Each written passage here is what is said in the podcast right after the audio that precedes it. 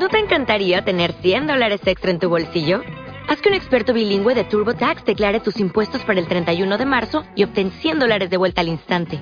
Porque no importa cuáles hayan sido tus logros del año pasado, TurboTax hace que cuenten. Obtén 100 dólares de vuelta y tus impuestos con 100% de precisión. Solo con Intuit TurboTax. Debes declarar para el 31 de marzo. Crédito solo aplicable al costo de la presentación federal con TurboTax Full Service. Oferta sujeta a cambios o cancelación en cualquier momento. 1. Joe Kurz sabía que algún día perdería la concentración o que desviaría la atención en un momento crucial. Sus instintos, afinados durante casi 12 años de supervivencia en los bloques de la prisión, le fallarían, y cuando llegara ese día sufriría una muerte violenta. Pero no sería hoy. Reparó en el viejo Pontiac Firebird que rodaba detrás de él y se detenía en el lado opuesto del aparcamiento del restaurante Ted's Hot Dogs de Sheridan. Al bajarse de su propio coche vio a los tres tipos que permanecían dentro del Pontiac, cuyo motor estaba apagado. Los limpiaparabrisas del Firebird apartaban la nieve a un lado trazando dos amplios arcos negros, pero Kurz distinguió claramente las cabezas de los tres hombres perfiladas por las luces situadas detrás de ellos. Todavía no eran las seis de la tarde, sin embargo, la noche ya había caído de aquella manera oscura, fría y claustrofóbica tan propia del mes de febrero en Buffalo, Nueva York. Kurtz cogió tres paquetes de monedas de cuarto de dólar de la guantera de su viejo Volvo, se los metió en el bolsillo del chaquetón y entró en el Ted's Hot Dogs. Pidió dos perritos calientes con todo, excepto salsa picante, una ración de aros de cebolla y una Coca-Cola, sin apartarse nunca de una posición desde la que pudiera observar el Firebird con el rabillo del ojo. Los tres hombres se bajaron, hablaron durante un momento bajo la nieve y luego se dispersaron. Ninguno de ellos se dirigió al intensamente iluminado restaurante.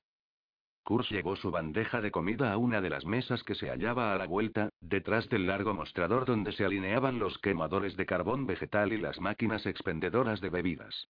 Se acomodó en un lugar apartado de las ventanas desde donde veía el exterior y podía controlar todas las entradas. Eran los tres chiflados. A Kurz le había bastado un simple vistazo para identificarlos. Sabía sus nombres reales pero, en realidad, carecía de importancia.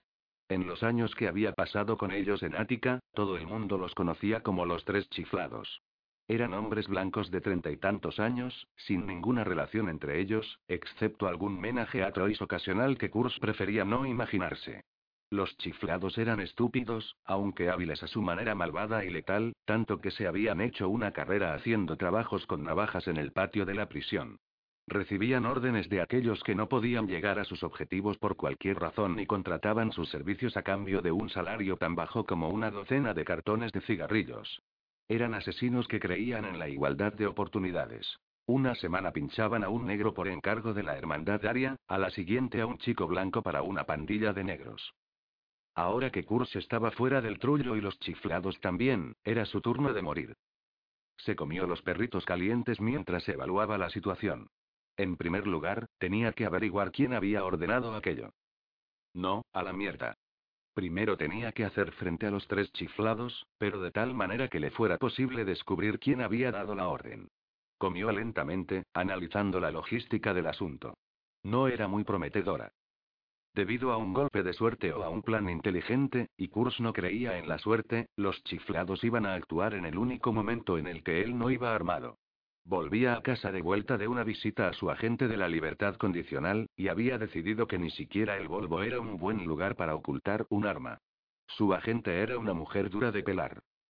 Por lo tanto, los chiflados lo tenían ahora atrapado sin un arma de fuego encima y, además, había que tener en cuenta que su especialidad eran las ejecuciones en lugares públicos. Kurz miró a su alrededor. Solo había media docena de personas sentadas en las mesas aparte de él mismo. Dos viejos silenciosos, separados, y una madre de aspecto exhausto con tres niños ruidosos en edad preescolar. Uno de ellos miró a Kurz y le brindó el dedo corazón. La madre siguió comiéndose sus patatas fritas y fingió no darse cuenta. Kurz echó de nuevo un vistazo a su alrededor. Las dos puertas delanteras daban a Sheridan Drive, en el lado sur del restaurante. Las puertas de los lados este y oeste del comedor, profusamente iluminado, daban al aparcamiento. El muro norte no tenía salidas, a excepción de la entrada a los servicios. Si los chiflados entraban y empezaban a dar tiros, Kurz no tendría demasiados recursos a su disposición, salvo usar a uno o más de los clientes como escudo y tratar de llegar a una de las puertas. En el exterior, la capa de nieve era profunda y la noche oscura lejos de las luces del restaurante. No es un gran plan, Joe. Kurz se comió su segundo perrito caliente y le dio un sorbo a la Coca-Cola. Lo más probable era que los chiflados esperaran fuera a que saliera, no estarían seguros de que él los hubiese visto, y le dispararan en el aparcamiento. A los chiflados no les preocupaba tener espectadores, pero esto no era el patio de Ática. Si entraban a por él tendrían que disparar a todos los testigos, los comensales y los trabajadores de detrás del mostrador incluidos. Parecía algo excesivo incluso para los tres chiflados de Ática. El mayor de los tres chicos, a dos mesas de la suya, le lanzó a Kurz una patata frita cubierta de ketchup. Kurz sonrió y miró a la familia feliz, preguntándose si dos de los niños, levantados en alto, ofrecerían suficiente hueso y masa corporal para detener las balas de cualquier calibre que le dispararan los chiflados. Probablemente no. Una lástima. Kurz subió los pies de uno en uno encima del asiento, se quitó los zapatos, se sacó los calcetines e hizo una bola con ellos. Uno de los muchachos de la mesa cercana lo señaló y comenzó a balbucirle algo a su madre, emocionado, pero cuando la mujer volvió su rostro cetrino hacia él, ya se había atado el segundo zapato y estaba terminándose sus aros de cebolla. El aire era frío sin calcetines.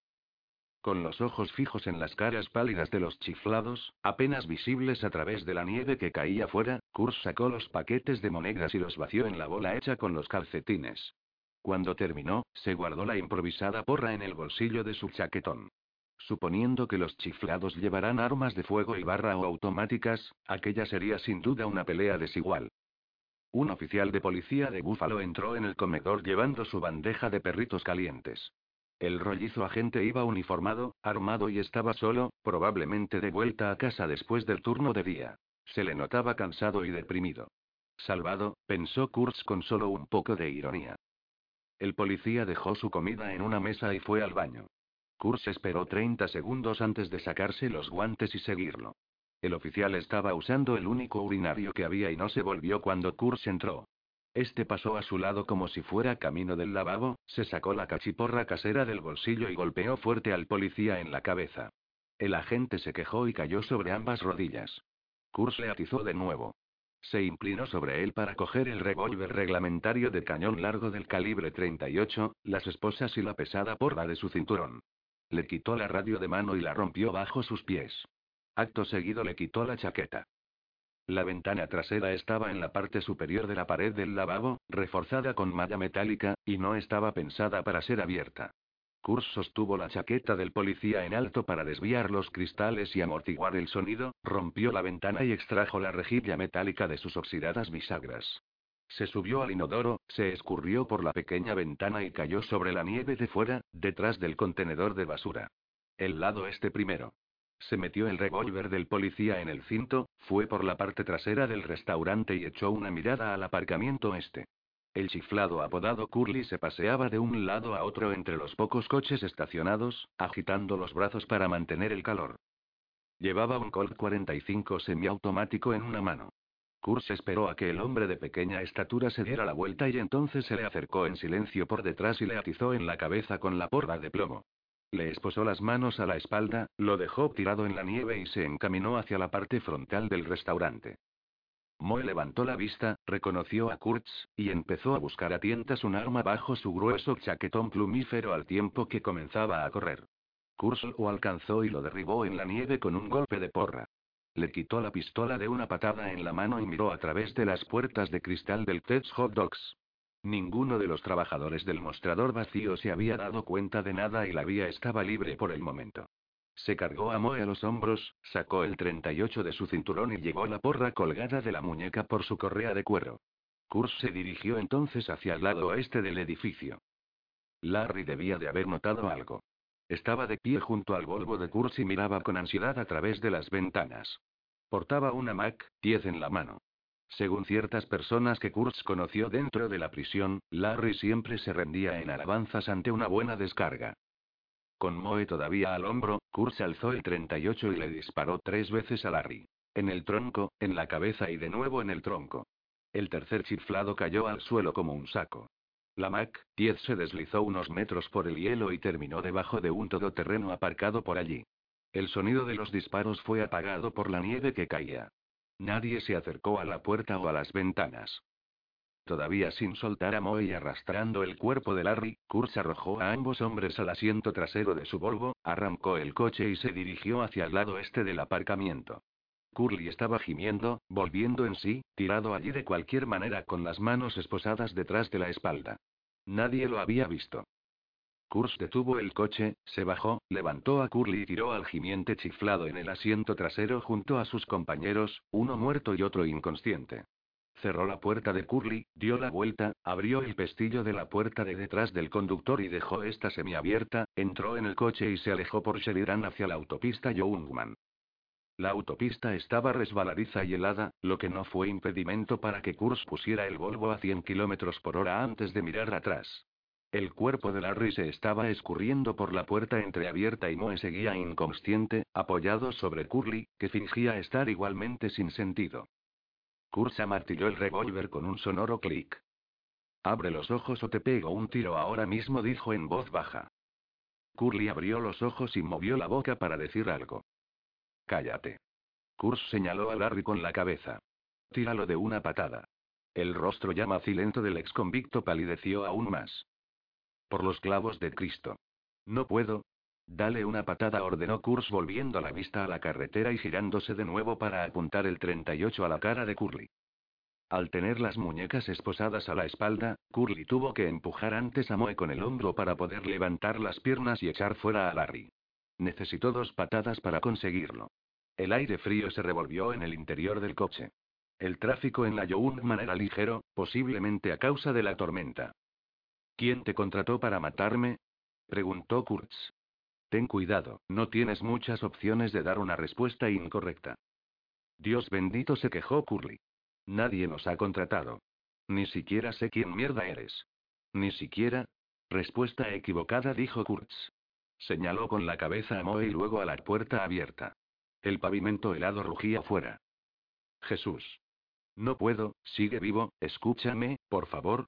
El Volvo derrapó un poco al tomar una curva helada.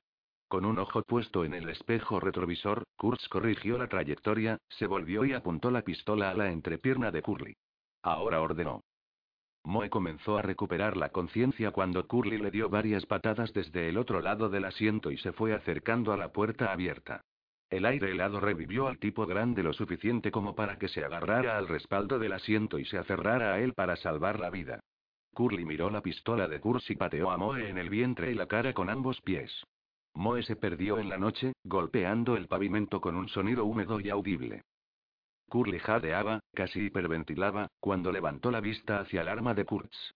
Estaba patas arriba en el asiento de atrás, pero era obvio que estaba planeando la forma de darle una patada al propio Kurtz. Si mueves los pies sin mi permiso te meto dos balas en el abdomen, dijo Kurtz en voz baja. Vamos a intentarlo de nuevo. ¿Quién os ha contratado? Recuerda, se te han acabado las respuestas incorrectas. Vas a dispararme de todos modos, dijo Curly. Le castañeteaban los dientes por el aire frío que entraba por la puerta abierta. No aseguró Kurtz. No lo haré. Si me dices la verdad. Última oportunidad. Una mujer dijo Curly. Kurtz miró la carretera y luego de nuevo a Curly. No tenía sentido. Por lo que sabía, la mezquita del bloque D todavía tenía en pie la fatua que valoraba la vida de Kurtz en 10 mil dólares.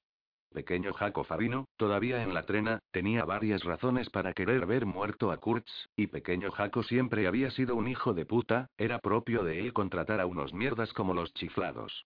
Una pandilla de Crips uno del centro de la ciudad con sede en el Club Social Seneca había corrido la voz de que Joe Kurtz debía morir. Contaba con algunos otros enemigos que también podrían contratar a alguien. Pero una mujer. No me vale, dijo Kurz. Apuntó con el arma al vientre de Curly. No. Dios santo, estoy diciendo la verdad. Una morena. Conduce un Lexus. Pagó cinco mil dólares en efectivo por adelantado, nos daría otros cinco cuando leyera la noticia de tu muerte en el periódico. Ella fue quien nos advirtió de que era probable que hoy no llevaras un arma encima por la visita a tu agente de la condicional. Jesús, Kurtz, no puedes simplemente, ¿cómo se llama? El tipo sacudió la cabeza violentamente. Curly era calvo dos Farino. No lo dijo, pero estoy seguro, es la hermanita de Jaco. Sofía Farino está muerta, sentenció Kurtz. Lo sabía de buena tinta. Curly comenzó a gritar y a hablar tan rápido que se le escapaban escupitajos de saliva. No es Sofía Farino. La otra. La hermana mayor. Vi una foto de familia una vez, Jaco la tenía en el trullo. Como se llame, la monja de mierda, Angélica, Ángela, un nombre espagueti de mierda. Angelina le corrigió Kurtz. Curly torció la boca. Ahora vas a dispararme. Te he dicho la puta verdad, pero vas a. No necesariamente, dijo Kurtz. Nevaba con más fuerza y este trecho de la Youngman era conocido por sus placas de hielo, lo que no le impidió acelerar a 110. Hizo un gesto con la cabeza hacia la puerta abierta del coche. Curly abrió los ojos como platos. ¿Estás de puta broma? No puedo. Puedes llevarte una bala en la cabeza y que luego te tire, explicó Kurtz. O puedes arriesgarte a intentar algo, llevarte dos tiros en el vientre y quizá chocarnos. O bien puedes darte una oportunidad y saltar. Punto. Ten en cuenta que hay un poco de nieve en el terreno, probablemente esté tan suave como una almohada de plumas de ganso. A Curly se le desorbitaron los ojos al acercarse a la puerta. Es decisión tuya, dijo Kurtz. Pero solo tienes cinco segundos para decidir. Uno. Dos. Curly gritó algo indescifrable, se echó atrás en el asiento y se lanzó hacia la puerta. Kurz miró el espejo retrovisor. Varios faros se desviaron y giraron cuando algunos coches trataron de hacer una maniobra evasiva, se enredaron, se toparon con el bulto en la carretera y se amontonaron tras su Volvo. Bajó la velocidad a unos más recomendables 70 km por hora y salió a la autopista de Kensington para regresar por el oeste hacia el centro de Buffalo. Al pasar junto al oscuro cementerio de Mount Calvary, en medio de la oscuridad, Kurz tiró la pistola y la porra del policía por la ventanilla. La nieve caía copiosa, con fuerza. A Kurz le gustaba el invierno de Búfalo. Siempre le había gustado.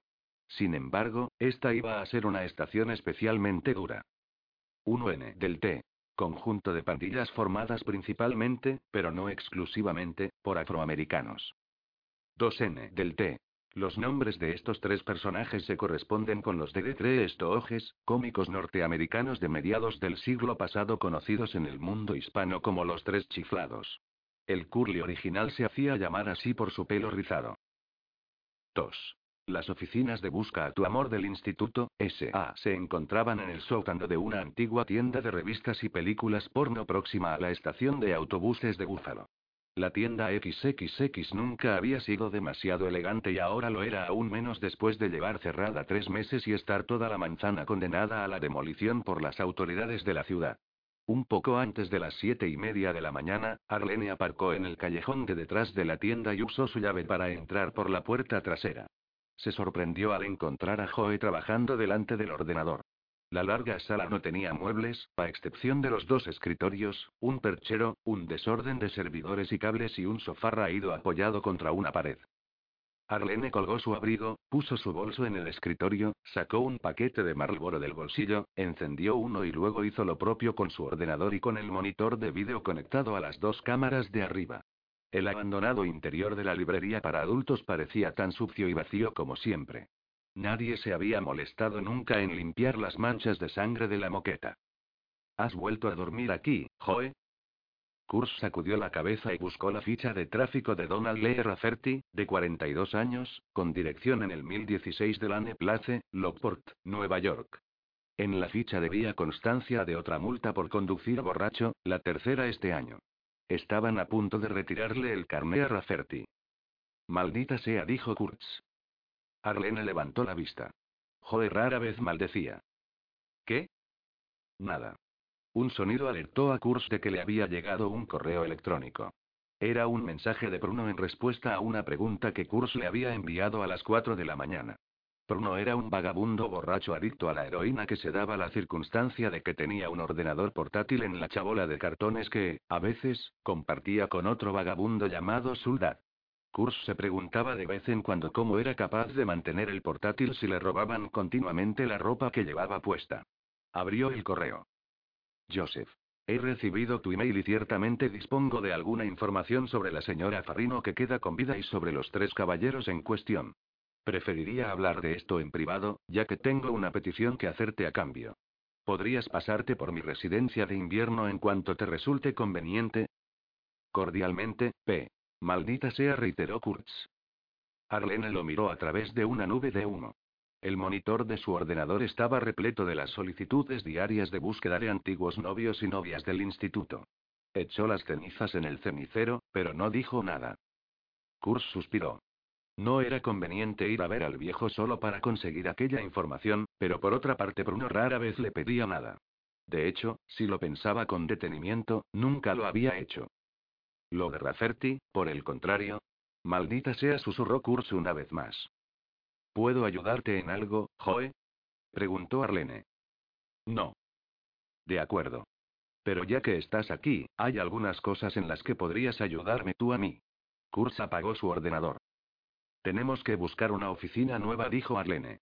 Van a demoler este lugar en un mes y a desahuciarnos en dos semanas, pase lo que pase. Kurz asintió. Arlene sacudió de nuevo las cenizas del cigarrillo. ¿Vas a tener tiempo para ayudarme a buscar una nueva oficina entre hoy y mañana? Probablemente no, dijo Kurtz. Entonces vas a dejarme a mí elegir un lugar por mi cuenta? No. Arlene asintió. ¿Puedo ir a ver algunos sitios y que tú les eches un vistazo después? Está bien, convino Kurtz. ¿Y no te importa que los mire durante las horas de oficina? Kurtz se quedó mirando a su secretaria. Había vuelto a trabajar para él el mismo día que salió de la cárcel, el otoño anterior, después de 12 años de paréntesis. ¿Alguna vez te he dicho algo acerca de horarios de oficina o de cómo debes pasar el día? Dijo al fin. Por lo que a mí respecta, puedes venir a echarle un vistazo de 10 minutos a la herramienta online de busca a tu amor del instituto y tomarte el resto del día libre. Ajá, dijo Arlene. Su mirada reveló mucho más que eso. Últimamente, el negocio de búsqueda de pareja le ocupaba entre 10 y 12 horas los días laborables y algunas horas sueltas los sábados y algún domingo ocasional. Apagó el cigarrillo y sacó otro, pero no lo encendió. ¿Qué más necesitamos? preguntó Kurtz. 35 mil dólares, dijo Arlene. Kurz reaccionó como siempre lo hacía ante algo que no esperaba, poniendo cara de póker. Es para otro servidor y un servicio de extracción de datos, agregó Arlene. Pensé que con este servidor y el servicio de datos que tenemos bastaría para mantener la búsqueda de parejas durante dos años, dijo Kurtz. Sí, convino Arlene. Esto es para campanas de boda. ¿Campanas de boda? Arlene encendió el cigarrillo y le dio una larga y lenta calada. Exhaló antes de hablar.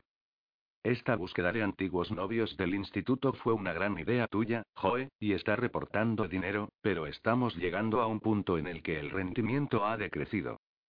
Después de solo cuatro meses, dijo Kurtz. Arlene agitó sus uñas pintadas en un complejo gesto. Lo que la diferencia de los demás servicios de búsqueda de antiguos novios del instituto es el seguimiento que haces tú mismo de algunos casos, la entrega de cartas de amor en persona, etc. ¿Sí? dijo Kurtz. ¿Y? Pero entonces lo comprendió. Lo que quieres decir es que solo hay cuota de mercado en esta parte del oeste de Nueva York y del norte de Pensilvania y Ohio, dentro de los límites de lo que puedo conducir. Que solo hay viejos anuarios de secundaria que podemos mirar a lo largo de la región. Si no contamos con eso, somos solo otra agencia de búsqueda online, ¿verdad? Sí, pensé en eso cuando se me ocurrió esta idea en la cárcel, aunque también creí que duraríamos más de cuatro meses. Arlene sonrió. No te preocupes, Joe. No quería decir que vayamos a quedarnos sin anuarios o clientes en los próximos dos años. Lo que quiero decir es que estamos alcanzando el punto en el cual el rendimiento se ha vuelto decreciente, al menos en lo referente a tu labor de puerta en puerta. Así que, campanas de boda, dijo Kurtz. Campanas de boda, repitió Arlene. Supongo que es una especie de servicio de planificación de bodas online. a menos que solo vayamos a ofrecerlo como un añadido para los clientes que hayan tenido éxito en busca a tu amor del instituto. Oh, eso también podemos hacerlo, dijo Arlene, pero yo lo veo más como un servicio completo de planificación de bodas online. Para todo el país. Más allá de todo el país. Entonces no consistirá en cosas semejantes a la entrega de ramilletes en Erie, Pensilvania, como estoy haciendo ahora con las cartas de amor. Arlene sacudió las cenizas. No tienes que involucrarte en nada si no quieres, Joe. Basta con que aportes el capital inicial y seas el dueño de la empresa, y busques una oficina. Kurtz hizo caso omiso de la última parte. ¿Por qué 35.000? Eso da para extraer un montón de datos. Arlene cogió una carpeta repleta de páginas de hojas de cálculo y notas. Se puso de pie junto a la mesa de Kurtz y se las tendió para que él les echara un vistazo. Mira, Joe, he estado recogiendo datos e información de aquí y allá por internet y los he ido metiendo en un documento de Excel. Es más o menos lo que hacen todas las empresas de servicios de bodas, pero luego he usado algunos de nuestros ingresos para construir una nueva base de datos en Oracle 81 y contraté a Ergos Business Intelligence para comenzar la extracción de los datos de todas las bodas que otros individuos o servicios han planeado. Señaló algunas columnas en la hoja de cálculo. Y, voila. Kurz buscó patrones en las tablas y columnas. Finalmente vio uno. Planear una boda de fantasía lleva entre 270 y 300 días, dijo Kurtz. Casi todos los proyectos se encuentran en ese intervalo de fechas. ¿Eso lo sabe todo el mundo? Arlene negó con la cabeza. Algunos planificadores individuales lo saben, pero las pocas empresas online que ofrecen servicios de bodas no. El patrón solo aparece cuando se mira una cantidad enorme de datos.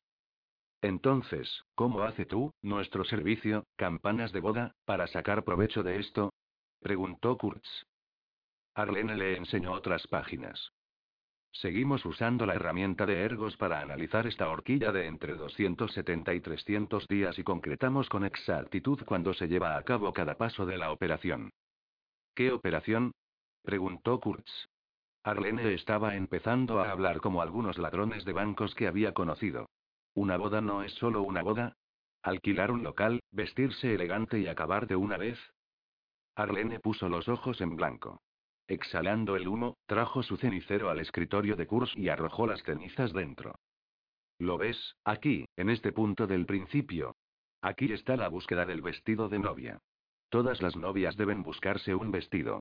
Ofrecemos enlaces con los diseñadores, con las costureras, incluso con proveedores de vestidos de diseño para novias preñadas.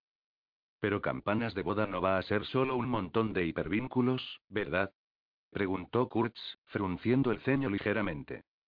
Arlene sacudió la cabeza y apagó su cigarrillo. No, en absoluto. Al principio, los clientes aportan un perfil y a partir de ahí nosotros se lo ofrecemos todo, desde un servicio completo hasta lo más simple. Podemos encargarnos de todo, absolutamente de todo. Desde el envío de invitaciones hasta pagar los honorarios del cura. Incluso los clientes podrán pedirnos que planeemos ciertas cosas y que les demos a ellos los contactos para otras decisiones que vayan surgiendo en el proceso, lo bueno es que de cualquiera de las dos maneras hacemos dinero. Arlene encendió otro cigarrillo y arrugó los papeles buscando algo entre ellos. Señaló una línea resaltada en una tabla de 285 días. ¿Ves este punto, Joe? En el primer mes se tiene que decidir el emplazamiento de la boda y la recepción. Tenemos la mayor base de datos que existe y proporcionamos enlaces a restaurantes, posadas, parques pintorescos, centros turísticos en Hawaii, esta iglesias. Ellos nos dan su perfil y hacen sugerencias, luego nosotros conectamos con los sitios adecuados. Kurz tuvo que sonreír.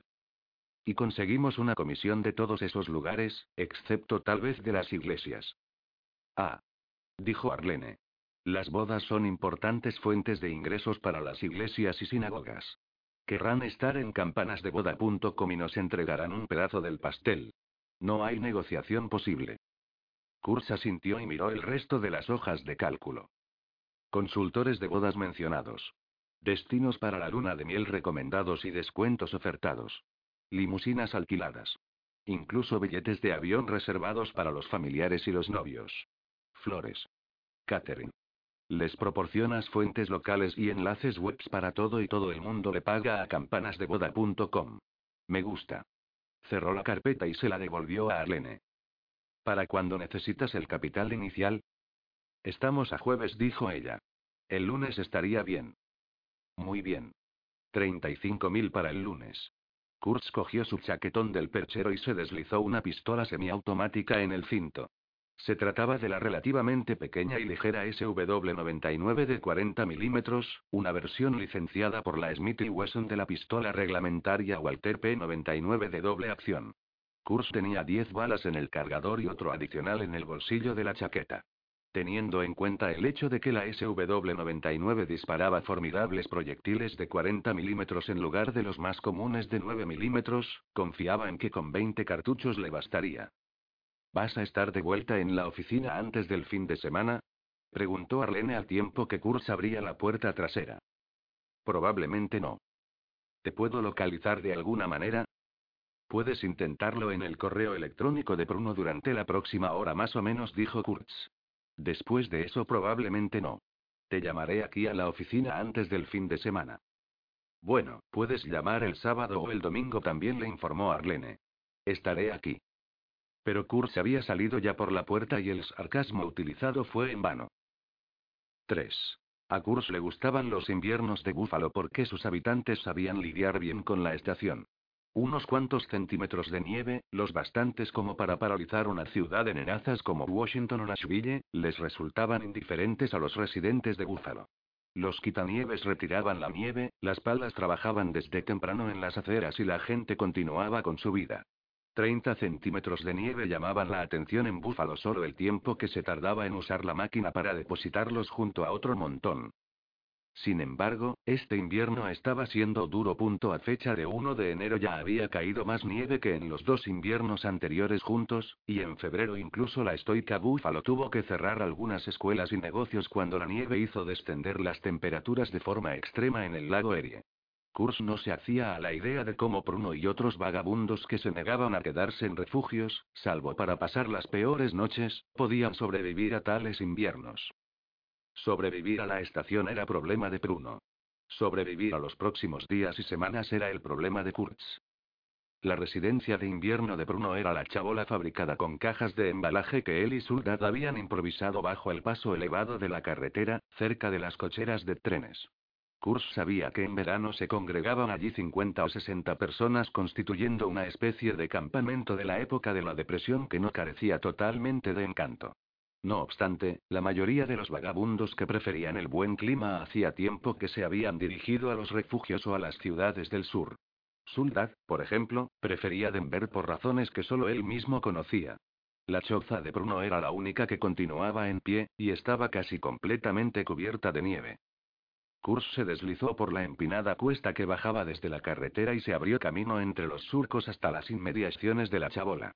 No había nada a lo que llamar puerta, un pedazo de plomo corrugado y oxidado rellenando el espacio disponible en la apertura entre las cajas clavadas unas a otras, así que Kurz golpeó el panel de metal y esperó. El viento helado procedente del lago Erie atravesó la lana de su chaquetón. Después de dar otros dos o tres golpes, oyó una tos en el interior que tomó como un permiso para entrar.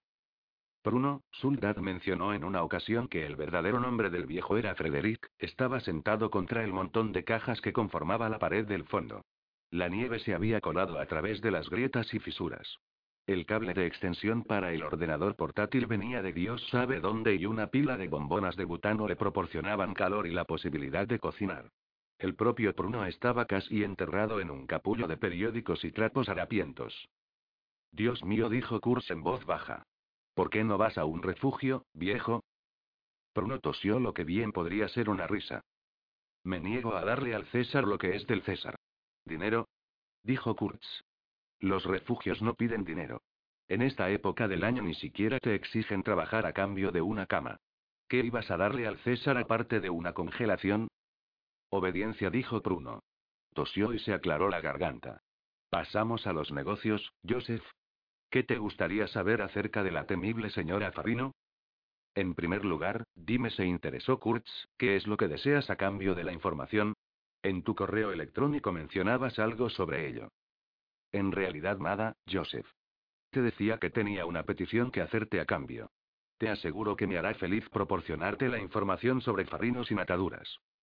Lo que tú digas, dijo Kurtz. ¿Cuál es tu petición? Bruno tosió durante un rato y se arropó cuidadosamente con los periódicos y los trapos. El aire frío que entraba por las rendijas y recovecos de la chabola hecha de cajas de embalaje estaba haciendo temblar a Kurtz, y eso que llevaba un chaquetón grueso.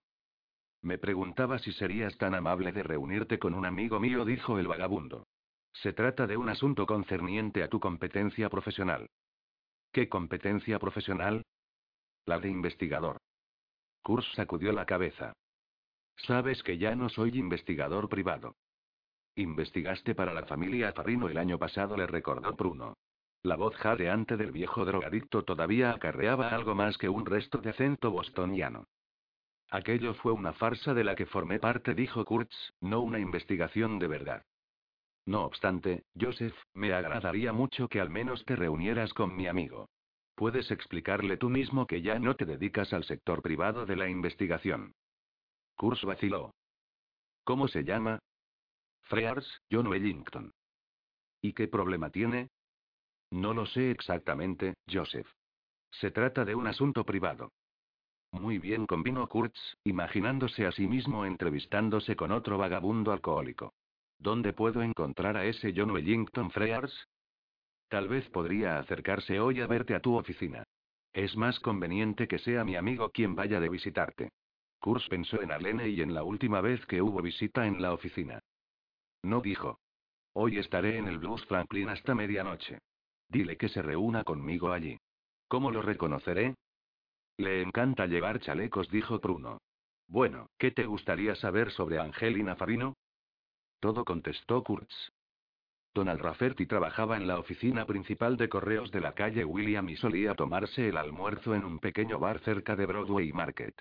Como supervisor, Rafferty se podía permitir alargar su hora del almuerzo hasta los 90 minutos. Otras veces se olvidaba de comer. Esa tarde, al salir del bar, se encontró a un hombre apoyado en su Honda Accord 1998. Era blanco, fue lo primero en lo que Rafferty reparó, y llevaba un chaquetón y un gorro de lana. Le resultaba vagamente familiar, aunque no logró situar su cara. A decir verdad, había sido una hora para la comida inusitadamente larga y Donald Rafferty estaba teniendo problemas para encontrar las llaves de su coche en el bolsillo.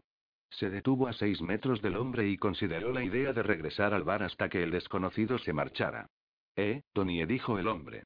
Rafferty siempre había detestado que lo llamaran por ese diminutivo. Kurz dijo Rafferty al acordarse por fin. Kurz.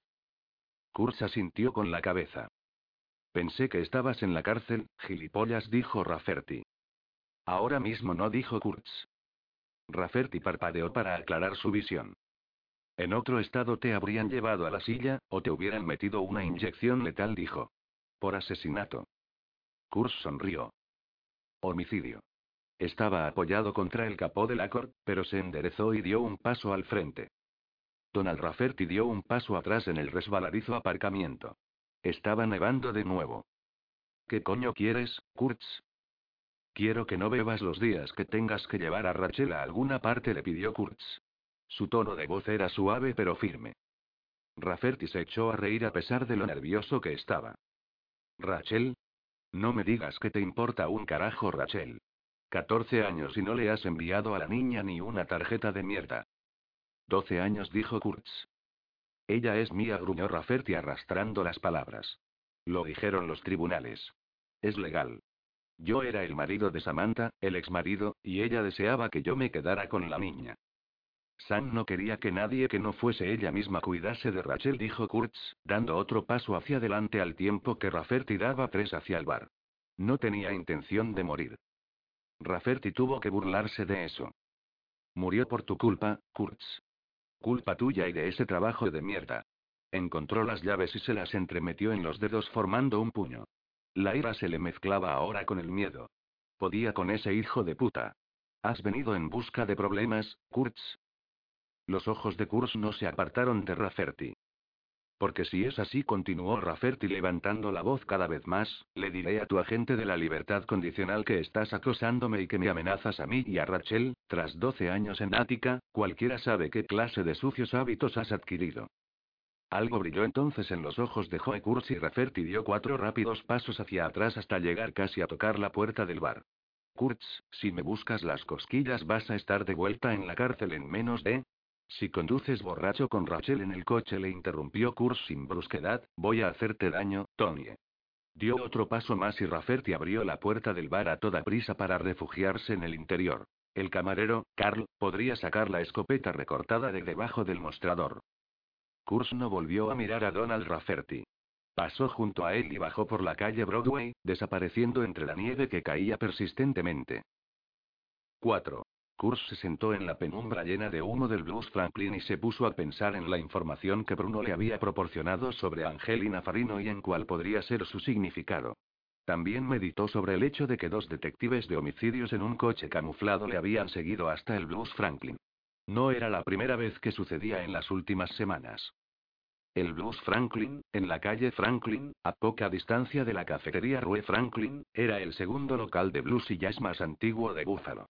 Los talentos más prometedores tendían a aparecer allí en su camino a la fama y luego volvían al local, a tocar sin mucha fanfarria, cuando ya eran notables cabezas de cartel. Aquella tarde tocaba un pianista de jazz local, llamado Coe Pierce, con su cuarteto. El local contaba con medio aforo y un ambiente relajado, algo adormecido. Kurz se acomodó en su pequeña mesa de siempre, en el rincón más alejado posible de la puerta, con la espalda contra la pared. Las otras mesas cercanas estaban vacías. En ocasiones, el propietario y jefe de camareros, Daddy Bruce Wallace, o su nieta Ruby, venían a conversar con Kurz y a comprobar si quería otra cerveza. Nunca era así. Él venía por la música, no por la bebida. Kurz no esperaba que se presentara el amigo de Bruno, el señor John Wellington Frears. Bruno parecía conocer a todo el mundo en Buffalo, de la docena de informadores que Kurz había utilizado cuando era investigador privado, Bruno era la joya de la corona, pero él dudaba de que un amigo del viejo estuviera lo suficientemente sobrio y presentable para entrar en el Blues Franklin. Angelina Farino. Además del pequeño Jaco, Stephen Stevie para los miembros de su familia, era la única hija superviviente del recientemente fallecido Don Farino. Su hermana, la difunta Sofía Farino, fue víctima de su propia ambición. Todo el mundo que Kurtz conocía creía que Angelina estaba tan disgustada por los negocios de la familia que se había retirado a Italia hacía más de cinco años, presumiblemente para entrar en un convento. Según Bruno, esa información era incorrecta. Punto al parecer, la señorita Farino era más ambiciosa que el resto de sus hermanos y se había ido a recibir lecciones del mundo del crimen de su familia de Sicilia, mientras obtenía a su vez un máster en administración de empresas en una universidad de Roma. Allí se casó dos veces, según Bruno. Primero con un joven siciliano, miembro de una destacada familia de la Cosa Nostra, que se hizo matar, y luego con un anciano noble italiano, el conde Pietro Adolfo Ferrara. Las informaciones respecto al conde Ferrara resultaban confusas e incompletas. Puede que hubiera muerto, aunque es posible que se hubiera jubilado o todavía permaneciera recluido. Pudo haberse divorciado de Angelina antes de que ella regresara aquí, pero tal vez no.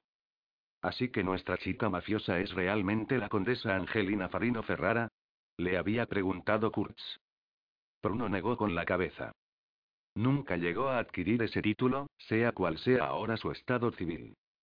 Es una lástima, dijo Kurtz. Sonaba divertido. Al regresar a Estados Unidos hacía unos meses, Angelina trabajó como enlace para Pequeño Jaco en Ática.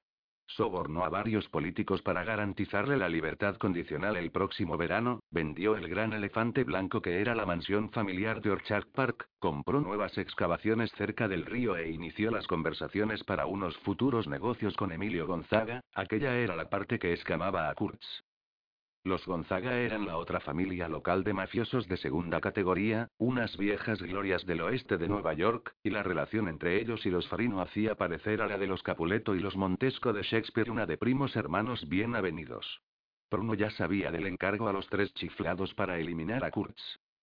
Te hubiera advertido, Joseph, pero la voz se corrió por las calles ayer por la tarde y al parecer ella se reunió con el malparado trío el día anterior. ¿Crees que estaba siguiendo las instrucciones de pequeño Jaco? preguntó Kurtz. He oído esa especulación, señaló Bruno. Corre el rumor de que ella se resistía a pagar el encargo, o al menos era reacia a contratar a tales ineptos.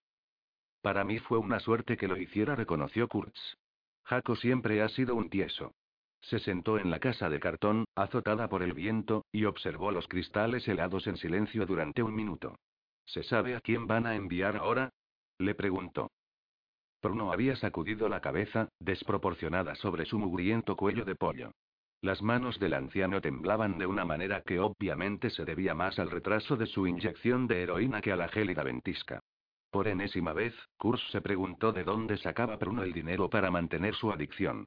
Sospecho que la próxima vez invertirán algo más de dinero, aseveró Bruno con tristeza. Angelina Farino está reconstruyendo la base del músculo de la familia Farino con talentos traídos de Nueva Jersey y Brooklyn, pero evidentemente no quieren relacionar el renacimiento de la familia con este golpe en particular. Kurz no dijo nada. Estaba pensando en un asesino a sueldo europeo conocido como el danés. Sin embargo, tarde o temprano recordarán el viejo axioma, dijo Bruno. ¿Cuál? El exconvicto esperó un torrente de palabrería en latino griego. En más de una ocasión había dejado al viejo y a su amigo Suldat resolviendo sus rencillas lanzándose diatribas en lenguas clásicas. Si quieres algo bien hecho, hazlo tú mismo, sentenció Bruno. Tenía la mirada fija en la puerta de la chabola, sin disimular su ansiedad porque Kurs se fuera. Una última pregunta lo tranquilizó este. De vez en cuando me siguen dos detectives de homicidios, Brubaker y Mithers. ¿Sabes algo de ellos? Al detective Fred Brubaker, usando el argot de nuestro tiempo, se le pone dura contigo, Joseph. Sigue estando convencido de que eres responsable de la desaparición de su amigo y colega en el arte del chantaje, el recientemente fallecido y poco llorado sargento James Atawai del Departamento de Homicidios. Eso lo sé, dijo Kurtz. Lo que quería decir es que si has oído algo acerca de que Brubaker esté ligado con alguna de las familias. No, Joseph, pero será solo cuestión de tiempo. Esa asociación era una fuente importante de ingresos para el detective Atawai, y Brubaker siempre fue una especie de suplente estúpido suyo. Me gustaría disponer de noticias más optimistas para ti. Kurs no contestó a eso último. Le dio unas palmaditas al viejo en su brazo tembloroso y salió de la chabola. Sentado en el Blues Franklin, mientras esperaba a misterioso señor Frears, Kurz se preguntó si sería una coincidencia que los dos detectives de homicidios lo estuvieran siguiendo otra vez aquella noche. El cuarteto de Coe Pierce estaba terminando una versión de 15 minutos de la canción al blues de Miles Davis llena de influencias de los solos de Oscar Peterson, arreglada de tal modo que Pierce pudiera lucirse con los riffs al piano. Entonces Kurz vio a un hombre negro de mediana edad y bien vestido que venía hacia él desde el otro lado de la sala. Como no se había quitado el chaquetón, metió la mano en el bolsillo derecho y le quitó el seguro a la S-Amp. W semiautomática del calibre 40. El hombre, de apariencia respetable, enfiló directamente hacia la mesa de Kurtz. Señor Kurtz. Asintió con la cabeza. Si el hombre hacía algún movimiento para echar mano de su arma, Kurz tendría que disparar a través de su propio chaquetón y no le enloquecía la idea de hacerle un agujero a su única buena prenda de abrigo. Soy John Wellington Frears, dijo el hombre. Creo que nuestro conocido mutuo, el doctor Frederick, le pidió que se reuniera conmigo esta noche. ¿El doctor Frederick? Pensó Kurtz. Había oído una vez a Suldat referirse a Bruno como Frederick, pero creyó que era el nombre de pila del viejo borracho. Siéntese, dijo Kurtz. Mantuvo el dedo en el gatillo de la pistola S-Amp. W, apuntó al hombre desde debajo de la mesa mientras este cogía una silla y se sentaba frente a él y de espaldas al cuarteto, que acababa de tomarse un descanso. ¿Qué desea, señor Frears? Frears suspiró y se frotó los ojos como si estuviera muy cansado. Kurz se dio cuenta de que, tal como Bruno le había dicho, el hombre llevaba puesto un chaleco. Punto formaba parte de un traje gris de tres piezas que debía de haberle costado varios miles de dólares. Frears era un hombre de baja estatura con el cabello corto y rizado y una barba perfectamente recortada e igualmente rizada que estaba tornándose en un elegante gris. Llevaba las uñas bien cuidadas y las gafas de concha eran un modelo clásico de Armani. Su reloj era sutil, clásico y discreto, aunque caro. No llevaba joyas. Ostentaba el tipo de mirada inteligente que Kurz había visto en vetustas fotografías de Frederick Douglass o W. E. B. Du Bois, y en persona solo en los ojos del amigo de Bruno, Suldat. Quiero encontrar al hombre que asesinó a mi pequeña, dijo John Wellington Frears. ¿Por qué me lo cuenta a mí? Le preguntó Kurtz. Usted es investigador. Ya no lo soy. Soy un criminal convicto en libertad condicional. No tengo licencia de investigador privado ni volveré a tenerla nunca. No obstante, es un investigador experimentado, señor Kurtz. Ya no. El doctor Frederick dice. Bruno encuentra dificultades para saber en qué día vive, dijo Kurtz. Me aseguró que usted y su pareja, la señora Fielding, fueron los mejores. Eso era así hace más de 12 años, dijo Kurtz. Ahora no puedo ayudarle. Frear se frotó los ojos y rebuscó algo dentro del bolsillo de su chaqueta. La mano derecha de Kurz no había llegado a soltar la pistola. Su dedo índice permanecía en el gatillo. Frear sacó una pequeña fotografía en color y la deslizó al otro lado de la mesa, hacia Kurtz. Se trataba de una niña negra de 13 o 14 años vestida con un jersey negro y un collar de plata. La chica era atractiva y dulce, sus expresivos ojos eran una versión más vital que los de John Wellington Frears, y poseían la misma inteligencia. Mi hija, Cristal dijo Frears. El próximo mes hará 20 años que fue asesinada. ¿Me permite contarle la historia? Kurs no dijo nada. Ella era nuestro ángel, comenzó Frears. De Marcia y mío. Cristal era inteligente y talentosa. Tocaba la viola, soy concertista de violín, señor Kurtz, y sé que Cristal estaba dotada para convertirse en una músico profesional, pero es ni siquiera era su principal interés. Era poetisa, no una poetisa adolescente, señor Kurtz, una verdadera poetisa. El doctor Frederick lo confirmó, y como usted sabe, el doctor Frederick no era solo filósofo, sino un dotado crítico literario. Kurtz permaneció en silencio. Dentro de un mes, hará 20 años que Cristal fue asesinada por un hombre que todos conocíamos y que gozaba de nuestra confianza, un compañero del claustro de profesores. Yo daba clases entonces en la Universidad de Chicago, vivíamos en Evanston. El hombre era profesor de psicología.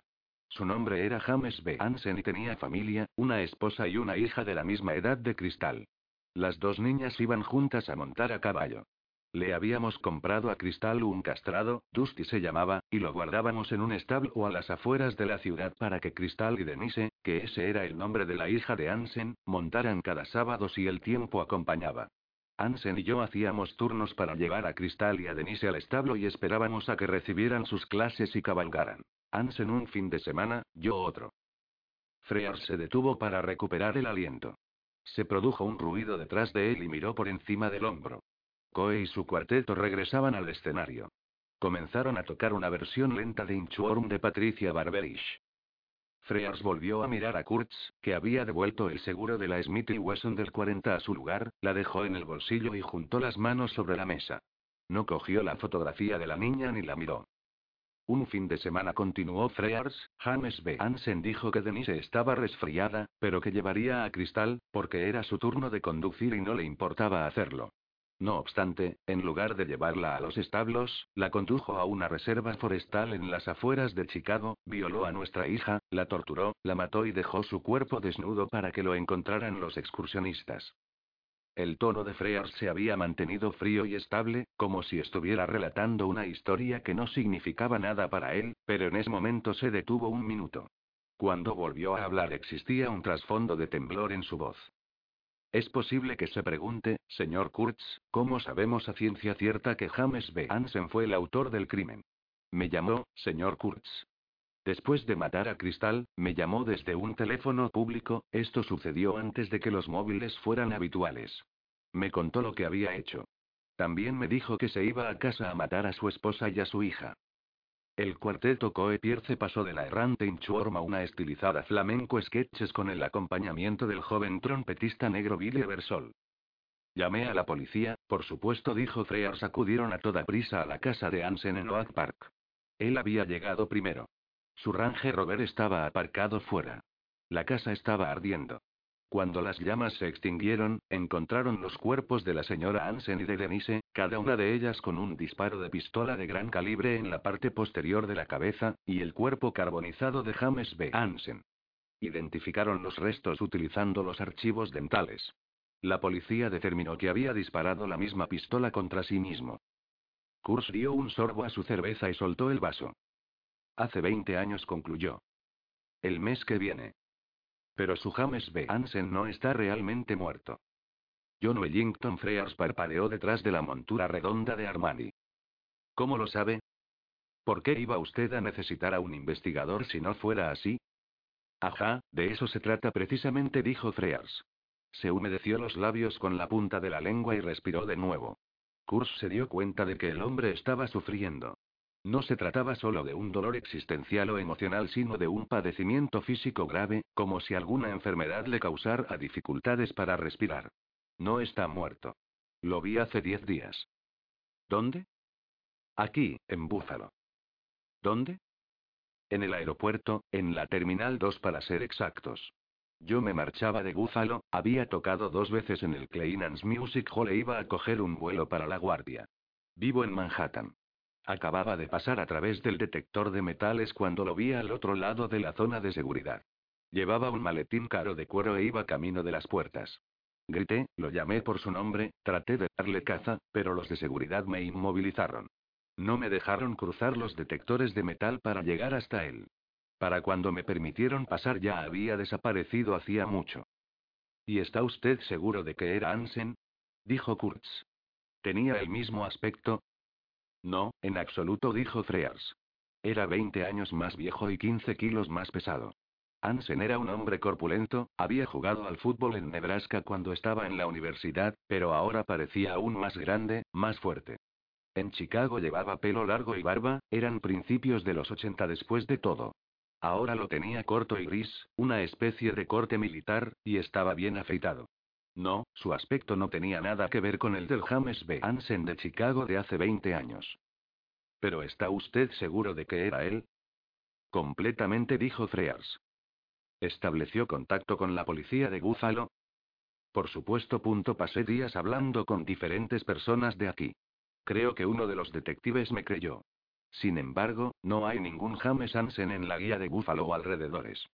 Tampoco nadie llamado Hansen o acorré con su descripción en el claustro de profesores de cualquiera de las universidades locales. Ningún psicólogo ejerciendo en Búfalo con ese nombre. Y el caso de mi hija está oficialmente cerrado. No había nada que pudieran hacer. ¿Y qué pretende que haga yo? dijo Kurz en voz baja. Bueno, quiero que... lo mate. Kurz terminó la frase por él. John Wellington Frears parpadeó y echó la cabeza hacia atrás como si lo hubiera abofeteado. ¿Matarle? Dios mío, no. ¿Por qué dice eso, señor Kurtz? Violó y mató a su hija. Usted es un violinista profesional, obviamente acomodado. Podría permitirse el lujo de contratar a cualquier investigador privado legal o a una agencia completa si quisiera. ¿Por qué acudir a mí, a no ser para que liquide a ese tipo? Frears abrió la boca y la cerró de nuevo. No, señor Kurtz, usted no lo entiende. El doctor Frederick es la única persona que conozco en Búfalo. Obviamente se halla en una situación difícil, pero su sagacidad subyace por encima de las tristes circunstancias. Me recomendó vehementemente sus servicios, lo considera el único investigador capaz de encontrar a Hansen. Tiene usted razón acerca de mi situación financiera. Le recompensaré muy generosamente, señor Kurtz. Será una recompensa generosa, no lo dude. ¿Y si lo encuentro? ¿Qué hará usted, señor Frears? Informar a la policía, por supuesto.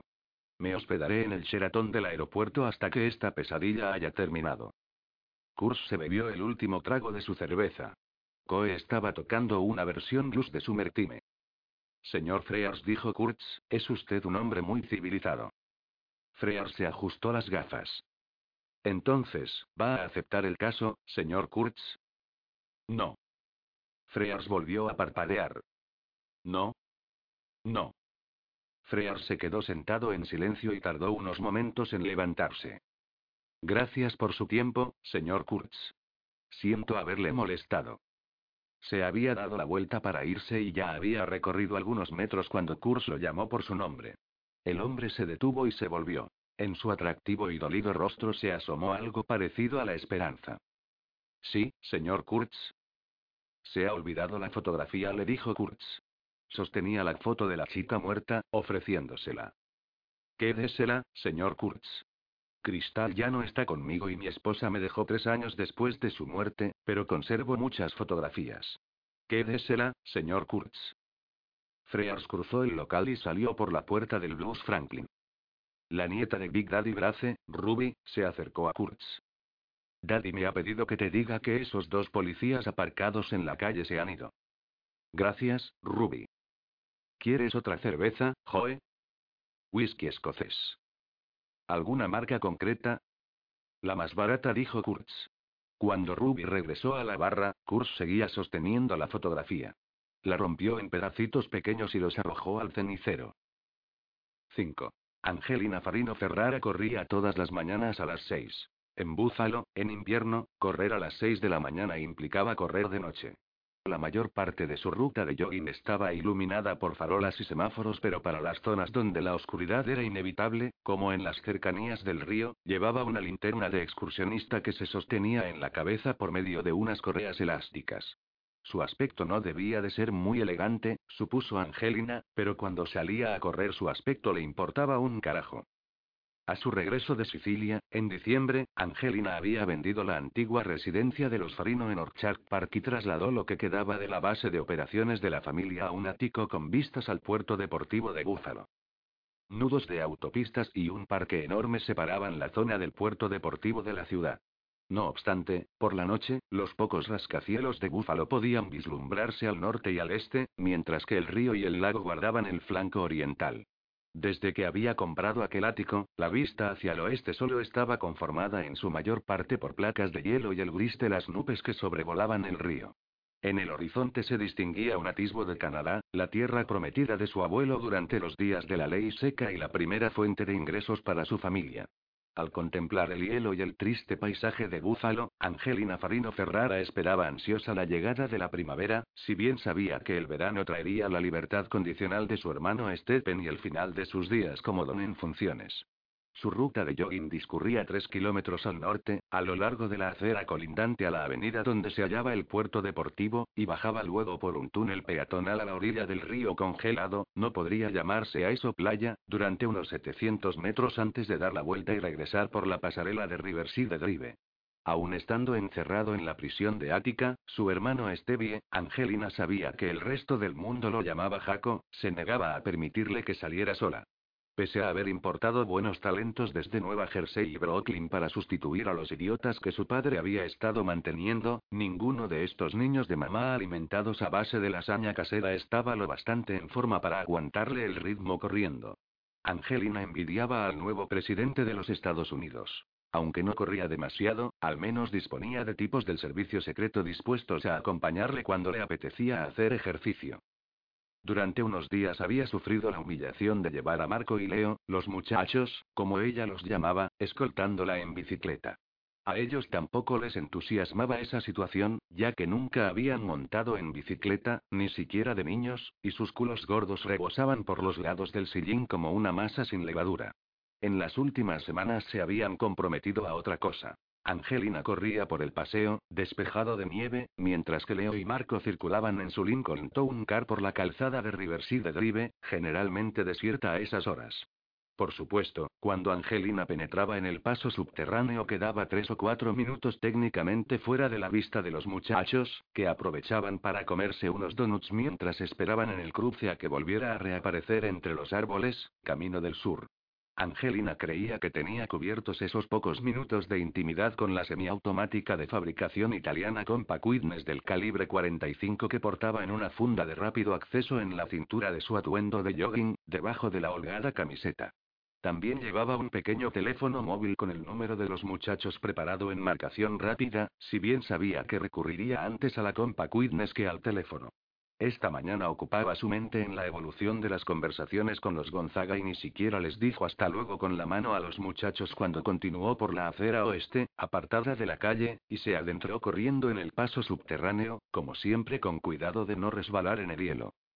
Un hombre armado la estaba esperando en el otro extremo del túnel. La semiautomática de gran calibre le apuntaba directamente al pecho. El tipo sostenía la pistola con una mano, de la misma forma que lo hacían su padre y sus tíos antes de que a toda una generación se le enseñara a agarrar las armas cortas con las dos manos, como si pesaran 15 kilos. Angelina derrapó un poco en el hielo hasta detenerse y levantó las manos. Esperaba que se tratara de un atraco. Si era así, le volaría la cabeza al hijo de puta en cuanto se diera la vuelta para irse. Buenos días, signorina Farino, dijo el hombre del chaquetón. ¿O es Signora Ferrara? Muy bien, pensó, era mucho pedir que fuese un simple atraco. Pero si aquel tipo le iba a dar boleto iba a ser el más lento de la historia de la mafia. Podría haber disparado y desaparecido hacía rato. Debía de ser consciente de la presencia de los muchachos a apenas unos cientos de metros de distancia. Angelina contuvo el aliento y miró al hombre directamente a la cara. Kurs dijo. No lo conocía en persona, pero lo reconoció por la fotografía que Stevie le había enviado para dársela a los tres chiflados. El hombre no sonrió ni asintió con la cabeza. Tampoco bajó la pistola. Sé que llevas un arma, dijo. Mantén las manos quietas y no sucederá ninguna tragedia. Todavía. No te puedes ni imaginar el error que estás cometiendo, aseguró Angelina Farino Ferrara en un tono parsimonioso, con cautela. ¿Qué vas a hacer? La retó Kurtz. ¿Poner precio a mi cabeza? Angelina no conocía a aquel hombre, pero sabía lo suficiente acerca de su historial para no arriesgarse a actuar con coqueta timidez. Eso fue cosa de Stevie, atajó Angelina. Yo era solo el mensajero. ¿Por qué los chiflados? preguntó Kurtz. La sorpresa por la pregunta solo le duró a Angelina un segundo. Tómatelo como un examen de ingreso, sentenció. Consideró bajar las manos, pero los duros ojos de Kurtz la exhortaron a mantenerlas en alto. ¿Para ingresar dónde? preguntó Kurtz. Sigue hablando, pensó Angelina. En otros dos o tres minutos los muchachos vendrían en su busca cuando vieran que no aparecía corriendo por donde debía. Eso harían, ¿verdad? Hace frío esta mañana. El Lincoln tiene calefacción. Tal vez cuatro minutos. Se tuvo que controlar para no mirar su reloj digital. Pensé que podrías resultarnos útil, dijo. Resultarme útil. Stevie ordenó darte boleto, pero elegí a esos idiotas para comprobar si eras bueno. ¿Por qué me quiere muerto el pequeño Jaco? preguntó Kurtz. Angelina advirtió que el hombre debía de ser muy fuerte, ya que la pistola del calibre 40 con la que la apuntaba no era precisamente ligera, pero su brazo extendido no temblaba siquiera vagamente. Stevie cree que tuviste algo que ver con las muertes de mi padre y mi hermana, dijo. No, no lo cree. La voz de Kurtz era absolutamente plana. Sabiendo que si discutía con él ganaría tiempo, o quizá recibiría antes un disparo en el corazón, decidió decir la verdad. Piensa que eres peligroso, Kurtz. Sabes demasiado.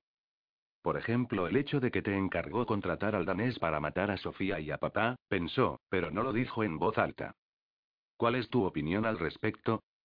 Tengo los brazos cansados. Puedo. No dijo Kurtz. El cañón de la pistola no se inmutó. Quiero tener algo de influencia cuando Stevie salga, confesó, sorprendida de oírse diciéndole a este ex convicto lo que no le diría a nadie más en el mundo. Pensé que podrías serme útil. ¿Cómo? Matando a Emilio Gonzaga y a sus secuaces. ¿Por qué coño iba a hacer eso? preguntó Kurtz. Su voz apenas denotaba curiosidad, solo un ligero desconcierto. Angelina tomó aire. Era todo o nada, no le quedaba otra. No lo había planeado de esta manera. En realidad, el plan consistía en tener a Kurz a sus pies en un par de semanas, con las manos atadas a la espalda con cinta adhesiva y tal vez unos pocos dientes menos. Lo único que podía hacer ahora era seguir adelante y contemplar la reacción de su rostro, sus ojos, los músculos de alrededor de la boca y su reflejo de deglución. Las partes de una persona que era imposible mantener imperturbables. Emilio Gonzaga ordenó el asesinato de tu amiguita Samantha hace 12 años, le informó. Por un segundo, Angelina se sintió exactamente como un duelista cuyo único pistoletazo había fallado. Nada en el duro semblante de Joe Kurtz cambió ni un ápice, nada. Mirarlo a los ojos era como contemplar el retrato de un verdugo medieval pintado por el Bosco, si es que tal obra existía, y sabía que no era así. Durante un instante de irracionalidad se planteó arrojarse al suelo, rodar por él y sacar la compa Quidnes del 45 de su cinturón, pero aquel negro e inquebrantable cañón fijado en ella abortó ese pensamiento. En un minuto los muchachos, pero sabía que no le quedaba ni un minuto más. Angelina Farino Ferrara no se rendía al autoengaño. No dijo Kurs por fin. Sí replicó Angelina. Sé que te encargaste de Eddie Falco y Manny Levine hace 12 años, pero Gonzaga controlaba a esos dos en aquella época. Él dio la orden. Me hubiera enterado. Nadie lo sabía. Falco y Levine eran unos camellos de poca monta, dijo Kurtz. Eran demasiado estúpidos, se detuvo, como si se hubiera dado cuenta de algo. Sí, dijo Angelina. La chica.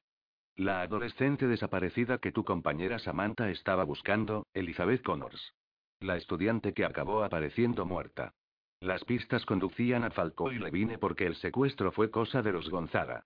Connors les debía casi un cuarto de millón de dólares, la chica era un seguro, solo un seguro, y esos dos idiotas eran sus simpáticos camellos en el patio del instituto. Después de que tu compañera se tropezara con la información, Emilio dio orden a Eddie y a Manny de deshacerse de ella y luego de la chica. A la postre, tú te deshiciste de Falco y le vine por él. Kurz negó ligeramente con la cabeza, sin apartar los ojos de Angelina. El arma apuntaba todavía a su pecho. Ella sabía que la bala del calibre 40 le destrozaría el corazón antes de que atravesara su columna vertebral. Fuiste un idiota, Kurz dijo. Incluso cumpliste condena para ayudar a apartar a los investigadores de la pista de Gonzaga. A él debe de resultarle la leche de divertido. Me hubiera enterado, insistió Kurtz.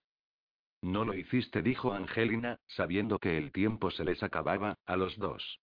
Tenía que producirse un desenlace, en una u otra dirección. Nadie se enteró. En este momento no puedo probarlo, pero dame una oportunidad. Llámame para organizar una reunión. Entonces te mostraré la prueba y te diré cómo conseguir una compensación por parte de Estevie. Y lo más importante, la forma de llegar hasta Gonzaga. Se produjo un largo silencio, solo roto por el viento que soplaba desde el lago. Hacía mucho frío. Angelina sintió que las piernas estaban a punto de echársele a temblar, de frío, esperaba, y las obligó a no hacerlo. Quítate el top, dijo al fin Kurtz. Angelina enarcó las cejas al oír eso. ¿No tienes suficiente, Joe? ¿Te resulta difícil mojar desde que te follaste a mi hermana? Kurtz no dijo nada, se limitó a hacer un gesto con el cañón de la pistola. Con las manos a la vista, tiró de las correas de la pequeña linterna, se sacó la camiseta por encima de su cabeza y la dejó caer en el negro pavimento. Se quedó solamente con el sujetador deportivo puesto, consciente de que sus pezones eran claramente visibles a través del fino algodón. Esperaba que distrajeran a Kurtz. No fue así. Kurtz señaló la pared del paso subterráneo con la mano libre. Ponte en posición. Cuando Angelina apoyó las manos en el frío cemento de la pared, Kurtz se acercó con cautela y le pateó los pies para separárselos un poco más. Sacó la compa Quidness del 45 de su funda y la cacheó profesionalmente por delante y por los muslos antes de extraer el teléfono móvil del bolsillo. Rompió el teléfono y se guardó la compa Quidness en el bolsillo del chaquetón. Quiero mi 45 de vuelta, dijo Angelina sin apartar la vista de la fría pared. Tiene un gran valor sentimental. Maté con ella a mi primer marido en Sicilia. Por primera vez, llegó a sus oídos un sonido remotamente humano procedente de Kurtz, una carcajada seca. O tal vez solo se estaba aclarando la garganta. Le entregó un teléfono móvil por encima del hombro. Guarda esto. Te llamaré si quiero hablar contigo. ¿Puedo darme la vuelta? preguntó Angelina. No. Oyó que retrocedía y, a continuación, el sonido de un coche arrancando. Angelina se lanzó corriendo hacia la apertura del túnel justo a tiempo para conseguir ver un viejo Volvo desapareciendo por el sendero entre los árboles, hacia el norte. Le dio tiempo a ponerse la camiseta, colocarse la linterna y guardarse el móvil antes de que Marco y Leo llegaran jadeando por el camino, pistola en mano. ¿Qué? ¿Qué? ¿Por qué se ha detenido? dijo un Leo sofocado mientras Marco apuntaba con la pistola en todas direcciones. Debería disparar a estos imbéciles, pensó Angelina. Un calambre contestó. Oímos un coche, resolvió Leo. Sí, yo también, dijo Angelina. No hubierais sido de gran ayuda si fuera un asesino. Leo se puso lívido. Marco la miró contrariado. Punto, tal vez solo le dispare a Leo, pensó. ¿Quiere volver a casa en el coche? preguntó Leo. ¿O va a seguir corriendo? Con un calambre, dijo Angelina. Tendré suerte si llego al coche a rastras.